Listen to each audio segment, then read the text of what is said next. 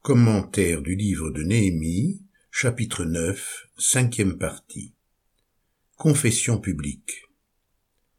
La parole nous enseigne également à qui nous confessons la faute.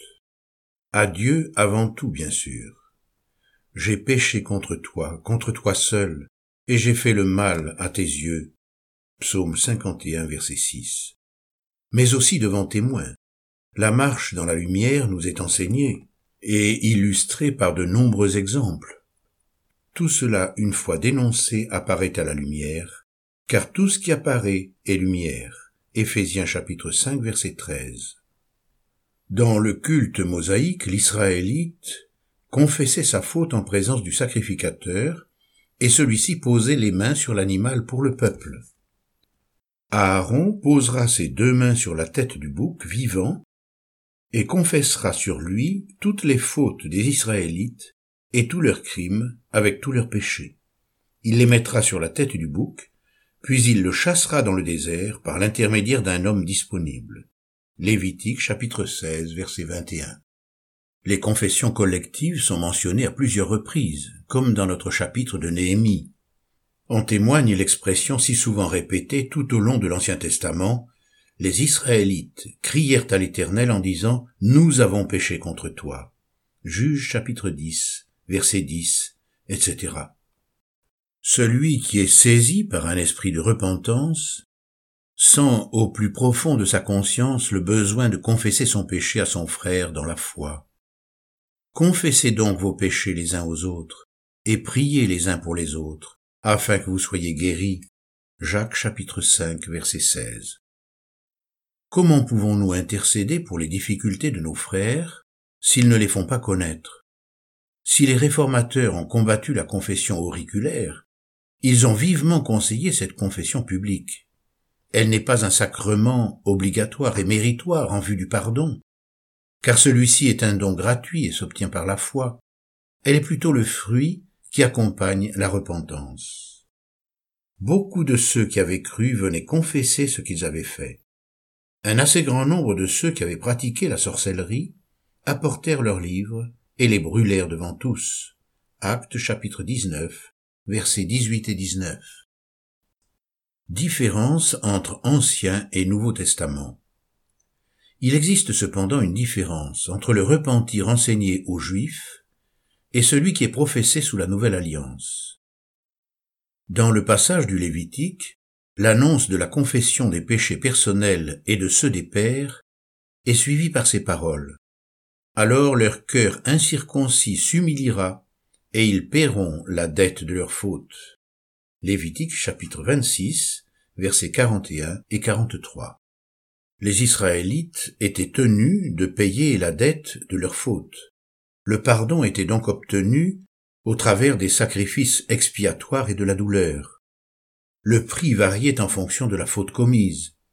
Ainsi, la profanation des sabbats a coûté soixante-dix années de déportation au peuple de Dieu, afin que s'accomplît la parole de l'Éternel prononcée par la bouche de Jérémie, jusqu'à ce que le pays ait joui de ses sabbats, il eut du repos tout le temps qu'il fut désolé, jusqu'à l'accomplissement de soixante-dix ans.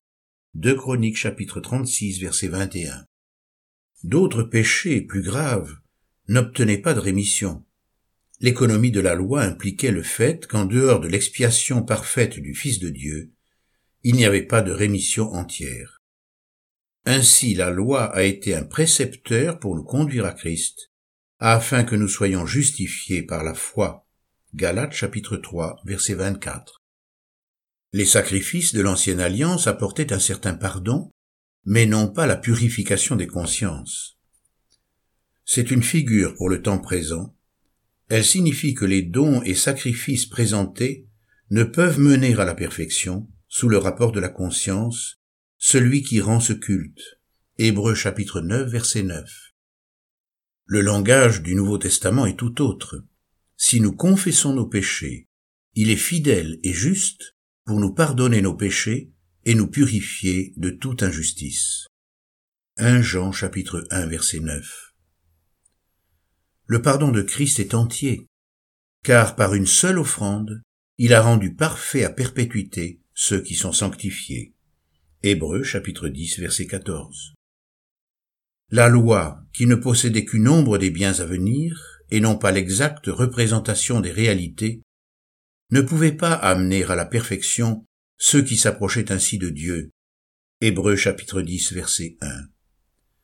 Le croyant en Christ possède, moyennant la foi et la repentance, un pardon absolu et gratuit.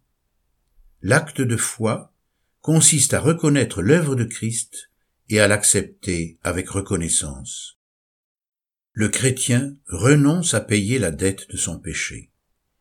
Celui qui voudrait la payer se remettrait sous la loi, il tomberait sous la condamnation, car aucun homme ne peut payer le prix de son rachat.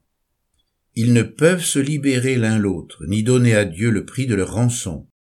La libération de leur âme est chère, et n'aura jamais lieu.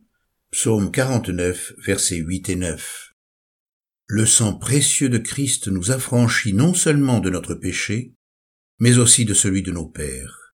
Christ a porté la malédiction pour que nous ne soyons plus maudits.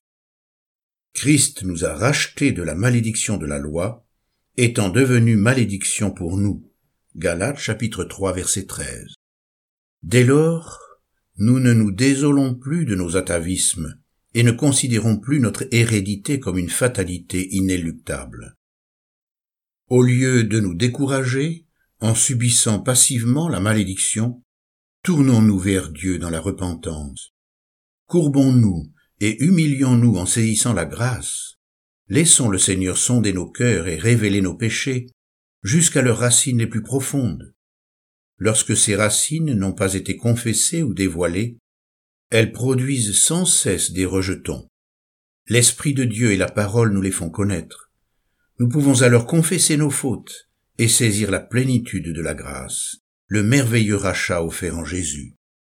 Nous sommes ainsi libérés de notre lignée familiale, de la honte de notre nature et de l'opprobre que faisaient peser sur nous nos fautes et celles de nos pères. Nous n'atteindrons peut-être jamais l'expérience de la pleine délivrance, car c'est seulement en espérance que nous sommes sauvés. Bien plus, nous aussi, qui avons les prémices de l'Esprit, nous aussi nous soupirons en nous-mêmes, en attendant l'adoption, la rédemption de notre corps, car c'est en espérance que nous avons été sauvés. Or, l'espérance qu'on voit n'est plus espérance. Ce qu'on voit, peut-on l'espérer encore? Romains chapitre 8, versets 23 et 24. Mais l'œuvre de Christ par le Saint-Esprit se réalisera de manière de plus en plus grande et extraordinaire. Nous tous, qui, le visage dévoilé, reflétons comme un miroir la gloire du Seigneur, nous sommes transformés en la même image de gloire en gloire, comme par le Seigneur l'Esprit. 2 Corinthiens chapitre 3 verset 18. Par la foi en Christ, nous sommes déjà purs, et celui qui est pur se purifie encore. Bien-aimés, nous sommes maintenant enfants de Dieu, et ce que nous serons n'a pas encore été manifesté, mais nous savons que lorsqu'il sera manifesté, nous serons semblables à lui, parce que nous le verrons tel qu'il est. Quiconque a cette espérance en lui se purifie comme lui, le Seigneur, est pur. 1 Jean chapitre 3 versets 2 à 3. Il y a là un mystère que nous embrassons par la foi. Personne ne pourra jamais affirmer sur la terre je suis pur de tout péché.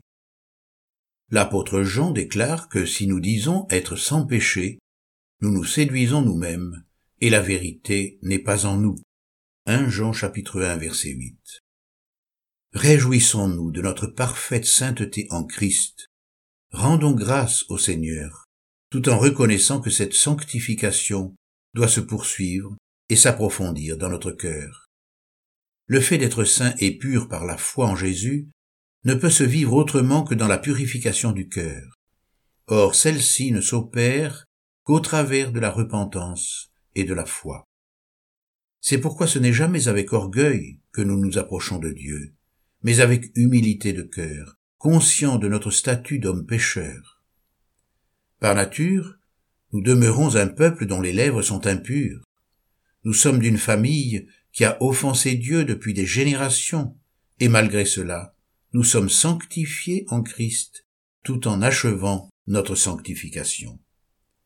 Recherchez la paix avec tous et la sanctification sans laquelle personne ne verra le Seigneur. Hébreux chapitre 12 verset 14. Nous ne sommes plus dans la condamnation et la culpabilité.